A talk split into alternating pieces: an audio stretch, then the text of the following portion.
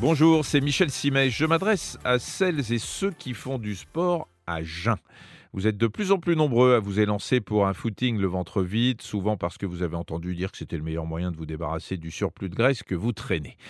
Alors le raisonnement est le suivant, à partir du moment où vous n'avez pas mangé, votre taux de sucre dans le sang bah, n'est pas très élevé, ce qui conduit votre organisme à puiser son énergie non plus dans les réserves de sucre, mais dans les réserves de lipides, de graisse mais ça ne veut pas dire qu'il soit adapté à tout le monde et surtout pour tous les sports.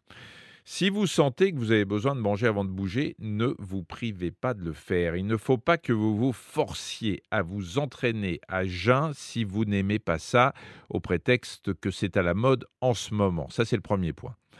Deuxième point, allez-y progressivement. Un quart d'heure le premier jour, une demi-heure le deuxième, trois quarts d'heure le troisième, etc. Vous allez vite savoir si vous êtes fait pour ça et où se situent vos limites. Enfin, je pense que cette pratique n'est pas adaptée à certains sports. Hein. Si vous faites du squat, du fractionné ou des squats, c'est pas pareil que si vous faites du vélo ou que vous enchaînez les longueurs de piscine. Dans le premier cas de figure, bah, vous faites des efforts courts et violents, et ça, il vaut mieux ne pas y aller le ventre vide, parce que vous vous exposez davantage aux crampes et à un petit coup d'hypoglycémie.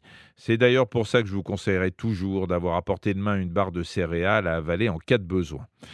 Côté hydratation, bah, il faut rien changer, hein. toujours boire de l'eau avant, pendant et après l'effort. Ce qui est sûr, c'est que si vous sacrifiez à cette mode du sport à jeun, vous devrez y penser avant, parce que vous vous sentirez d'autant mieux pendant l'effort que vous aurez dîné de manière adaptée la veille. Un repas adapté, bah, ça veut dire faire le plein de sucre lent, privilégier les légumes cuits plutôt que crus pour faciliter la digestion et éviter les produits laitiers et les protéines animales. Si en plus de tout ça, vous bénéficiez d'un bon sommeil réparateur, bah, vous êtes dans les meilleures dispositions pour que votre entraînement se passe bien. Le sport à jeun, ce n'est pas que le matin, ça peut être aussi vers 17 ou 18 heures si vous n'avez rien avalé depuis votre déjeuner, mais c'est vrai que c'est plus indiqué le matin où l'on est a priori plus en forme qu'après une journée de travail.